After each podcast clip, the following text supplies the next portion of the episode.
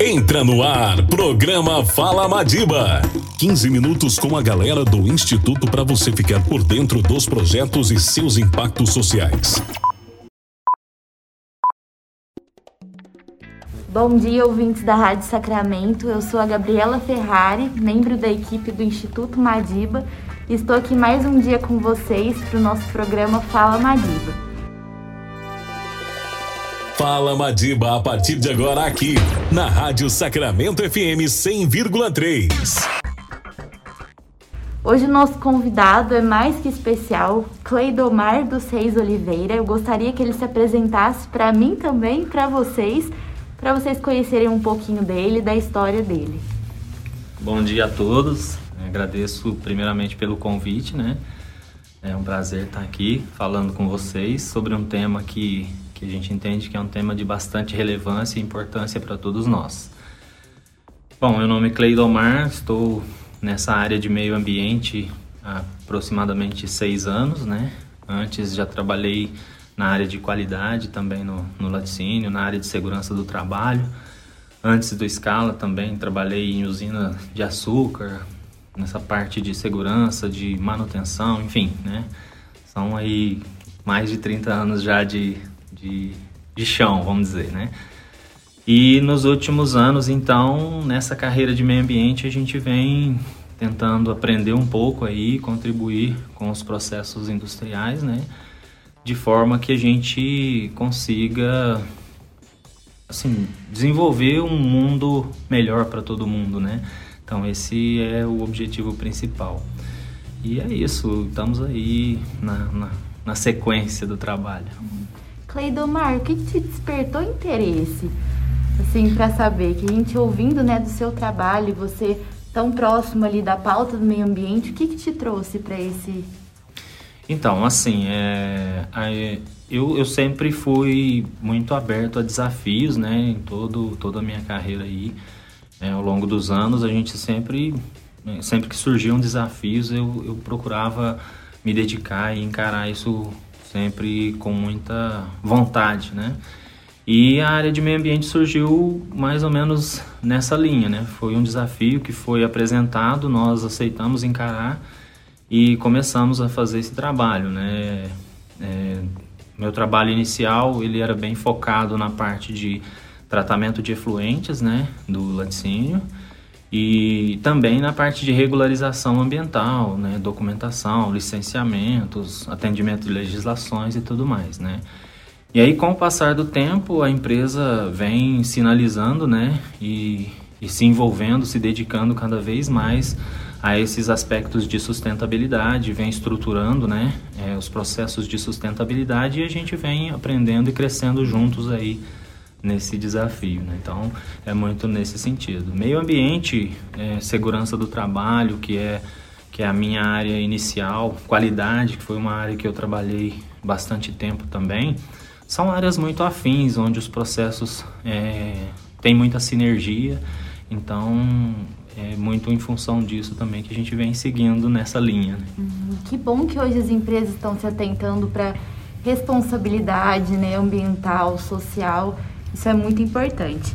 E para aqueles ouvintes que estão chegando agora, a gente vai conversar um pouquinho sobre a importância da água, né, esse recurso tão imprescindível nas nossas vidas, e também sobre as nascentes. Até pegando um gancho para isso, para você, Cleidomar, qual a importância de preservarmos as nascentes e as matas ciliares? Então, é, quando a gente fala de, de meio ambiente, né, de sustentabilidade, nós temos que que ter alguns entendimentos, né? Primeiro, sustentabilidade, né? É, não existem processos que não causem impacto ambiental. Né? A nossa vida, se a gente não trabalhar em lugar nenhum, se a gente não tiver indústria nenhuma, se a gente simplesmente viver, a gente está causando impacto ambiental. Então, é, o impacto ambiental é inerente à, à vida como um todo. Né? A gente precisa dos recursos naturais para viver e, obviamente, é, quanto mais a gente consome desses recursos, maior é o impacto que a gente causa no meio ambiente. Então, qual a importância das nascentes? Quando nós falamos de água, a gente está vivenciando um momento muito importante com relação a esse recurso, né? É, nas mídias aí, se a gente for pesquisar, a gente vai ver notícias sobre a pior seca dos últimos 100 anos que nós estamos enfrentando nesse momento. Estamos na iminência de ter racionamento de energia, porque a nossa matriz energética é essencialmente hidrelétrica. Então, se eu não tenho água nos reservatórios, eu não tenho energia elétrica suficiente para atender a população. Né? A gente já viveu esse drama do apagão há alguns anos aí. Então, é, tem essa questão importante envolvida. Né? Então, uma crise hídrica, ela afeta a nossa vida de várias e várias maneiras. Por exemplo, produção de alimentos, a gente pode ter perdas de produção, prejuízos na, na, produção de alimentos que vai inflacionar o mercado e vai ficar tudo mais caro para nós. A energia já fica mais cara naturalmente nessa época do ano. E então assim, e sem contar a questão da água, né? A água pode faltar na torneira. Se eu não tenho chuva suficiente, eu não tenho água suficiente. E aí a gente chega na importância das nascentes, né? A água, o ciclo da água, né, é muito importante. A chuva cai no solo, infiltra, repõe os lençóis que estão né, subterrâneos. Parte dessa água é absorvida pelas plantas, parte dessa água evapora e volta para a atmosfera para virar chuva novamente. E esse é o ciclo da água. O que, que é uma nascente? Uma nascente é a água que infiltrou no subsolo e que está aflorando na superfície. E aí ela nasce no, na, na, no, no chão, né? Se eu tenho pouca chuva, a tendência é que menos água infiltre no solo. Consequentemente, esse lençol freático, que a gente chama, ele vai se rebaixar, porque tem pouca reposição da água. Quando ele se rebaixa, ele não chega no nível de brotar na superfície, e aí a nascente seca. E a mata ciliar? As árvores são um importante componente desse ciclo. Porque quando a gente desmata o solo, a gente expõe esse solo.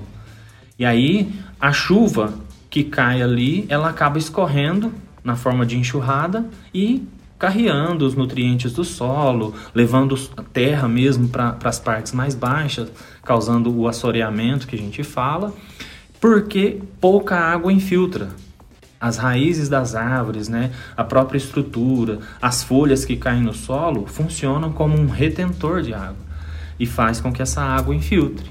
Então, se eu tiro a árvore, eu tiro esse mecanismo de absorção do solo e aí essa água escorre. Né?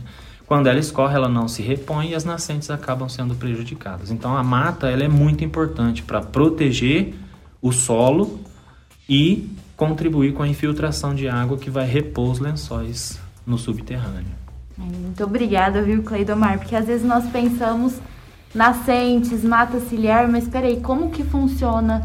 Essa água tá ali, não tá ali para sempre, né? É. Então é muito importante nós sabermos esse processo, esse ciclo realmente do recurso. Muitas vezes as pessoas não entendem. Ah, eu tinha uma nascente aqui na minha propriedade e ela secou. Né? Ela ela ela estava aqui durante muitos anos e ela secou. E eu não sei porquê.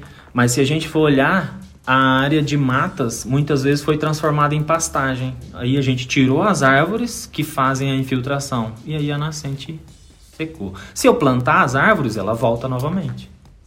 Eu acredito que um dos principais pontos para a gente trabalhar essa questão seja a conscientização. E até nisso, eu gostaria de saber de você como que nós podemos contribuir para essa conscientização sobre um consumo mais responsável desse recurso que é a água. É, consciência é um negócio complicado, né? Assim, a gente precisa, cada um precisa olhar para os seus hábitos, né? É muito comum a gente ver as pessoas apontando o dedo, né? Ah, mas o fulano faz isso, ou a empresa fulano de tal faz isso, ou o governo não faz aquilo, ou não sei quem deixa de fazer, o prefeito não faz não sei o quê. Mas e eu? E eu? O que que eu faço em relação a isso, né? Então, o primeiro passo para a gente desenvolver a consciência é o incômodo. Eu preciso me incomodar com a situação. Então, se eu tenho na minha casa situações de desperdício eu preciso evitar, eu preciso é, mudar o meu hábito de consumo para que isso não ocorra. Aí muitas vezes a gente pensa assim, ah, mas o que, que, é o meu consumo perto do, do consumo da cidade inteira? Na realidade, se todo mundo pensar assim, é por isso que a gente chega na condição que chega. Então, a gente precisa fazer o nosso papel, né? Ter, assumir a nossa responsabilidade, não ficar apontando o dedo para os outros. Dessa forma, sendo sujeitos ativos, né, Cleidomar? Com certeza. E um pouquinho mais sobre o que, que a gente pode né, trazer como medida em todos os meios que estamos inseridos, seja no trabalho, seja nossa própria casa, o que, que a gente pode trazer como ação para evitar essa insustentabilidade, tanto para nossa geração quanto para gerações futuras também. É, olhando especificamente para a água, que é o nosso tema, né? A gente é, precisa realmente olhar para os nossos hábitos. Como que eu, que eu faço a limpeza da minha casa? Eu uso a, vassoura, a, a mangueira como vassoura? Eu empurro o resíduo com a água ao invés de varrer? Né? Será que na minha casa tem vazamentos? Né? Tem goteira, tem torneira pingando, tem tubulação vazando, tem infiltração, tem, né? É, às vezes a gente passa pela rua e, e acontece, tem um vazamento lá.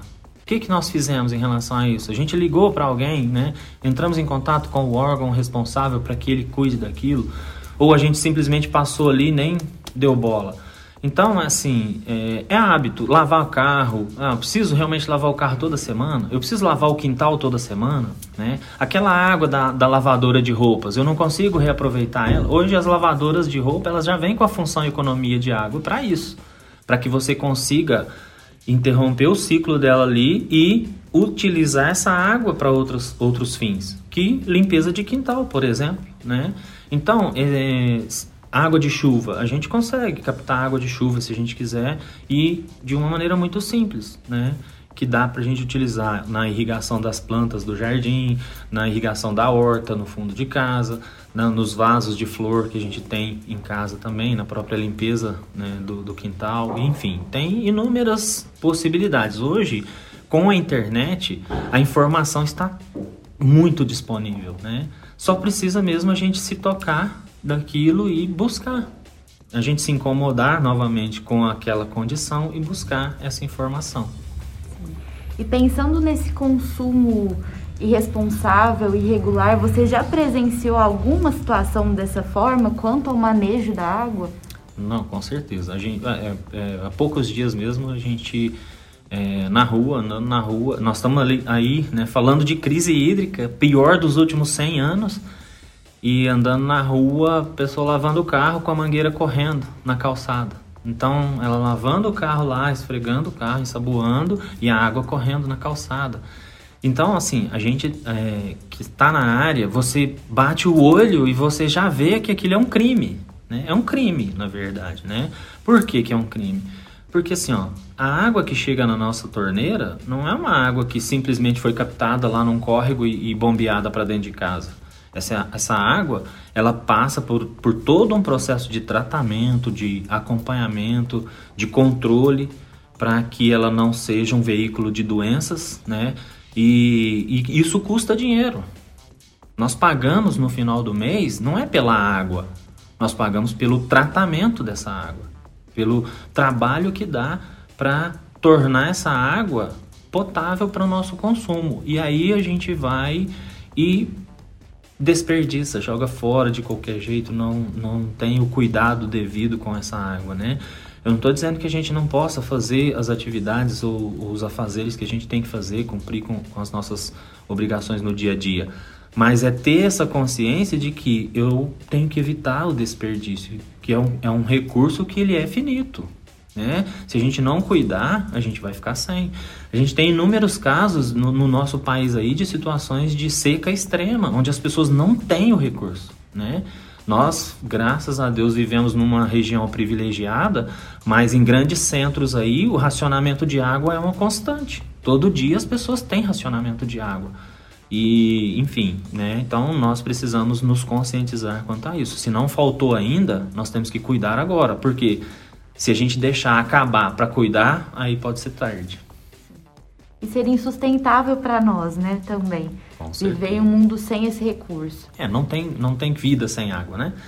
Não tem produção de alimentos, não tem é, as nossas necessidades diárias ficam comprometidas, prejudica a saúde, prejudica uma série de fatores, né? Então isso é, é, a consciência que a gente tem que desenvolver no dia a dia. E muitas vezes a gente não, a gente consome um volume de água que a gente desconhece. Por quê?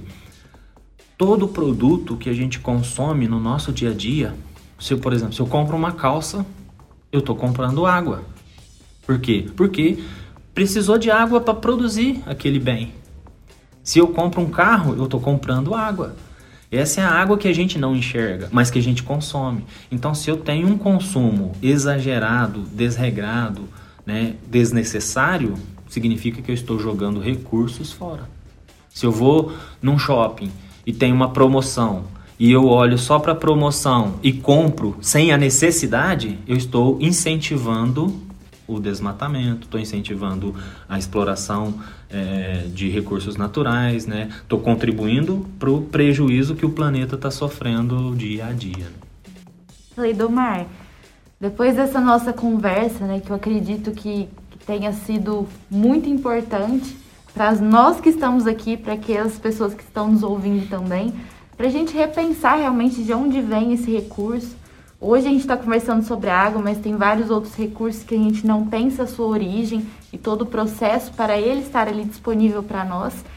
Pensando um pouquinho em legado, que mensagem que você gostaria de deixar para os nossos ouvintes, especialmente para as crianças e para os jovens que são agentes né, de transformação do nosso amanhã? Com certeza. É, quando a gente fala de mudar o mundo, é, muitas vezes a gente pensa no planeta, né? mudar o mundo, a gente já pensa logo no planeta, no globo terrestre. Mas a gente se esquece que o nosso mundo é menor. O nosso mundo é mais restrito, porque ele compreende aquele mundo que está à nossa volta. Então, para mudar o mundo, eu não preciso mudar o planeta. Eu preciso mudar o meu, meu entorno ali. Né? Então, o que eu gostaria de deixar é esse pensamento de que mudar o mundo não significa mudar o planeta, significa mudar o entorno onde eu estou vivendo, através de atitudes melhores, através de boas, é, bons comportamentos, né, é, boas decisões, é, através de conhecimento, né, porque isso é muito importante, a gente buscar o conhecimento, entender por que, que as coisas são assim, por que chegaram nesse, nesse nível, né. E, se, e, entender que se eu mudar o mundo à minha volta, você mudar o mundo à sua volta, o outro mudar o mundo à volta dele, daqui a pouco o planeta está diferente. Pensar global e agir local. Exatamente sempre. isso. Então a mensagem que eu deixo é essa: se incomodem, né? Se incomodem e, e se incomodar não é só para apontar o dedo para os outros, é se incomodar com as próprias atitudes, com as próprias ações e procure mudar o mundo à sua volta, porque automaticamente você vai contribuir com a mudança que o planeta precisa. Cleidomar, gostaria de agradecer, não só em nome do Instituto, mas de todas as pessoas que estão nos ouvindo, que acredito que tenha sido assim um momento muito esclarecedor. Então, muito obrigada. Obrigada também à Rádio Sacramento por nos receber mais uma vez aqui. Obrigada aos ouvintes e nós estamos juntos aí na próxima terça, às 7h45 da manhã, para o Fala Madiba. Tenham todos uma ótima semana e um lindo dia. É, assim, eu também gostaria de agradecer, né, pela oportunidade. Foi muito bom falar sobre esse assunto. É algo que, que está aí batendo a nossa porta, essa questão da crise hídrica e nós precisamos realmente nos unir para mudar essa realidade.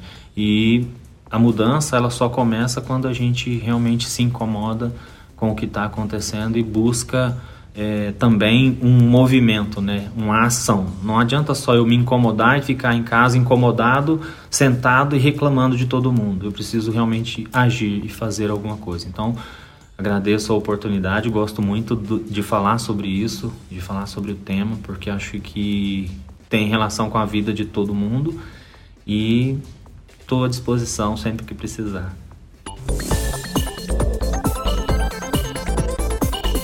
Você ouviu Programa Fala Madiba.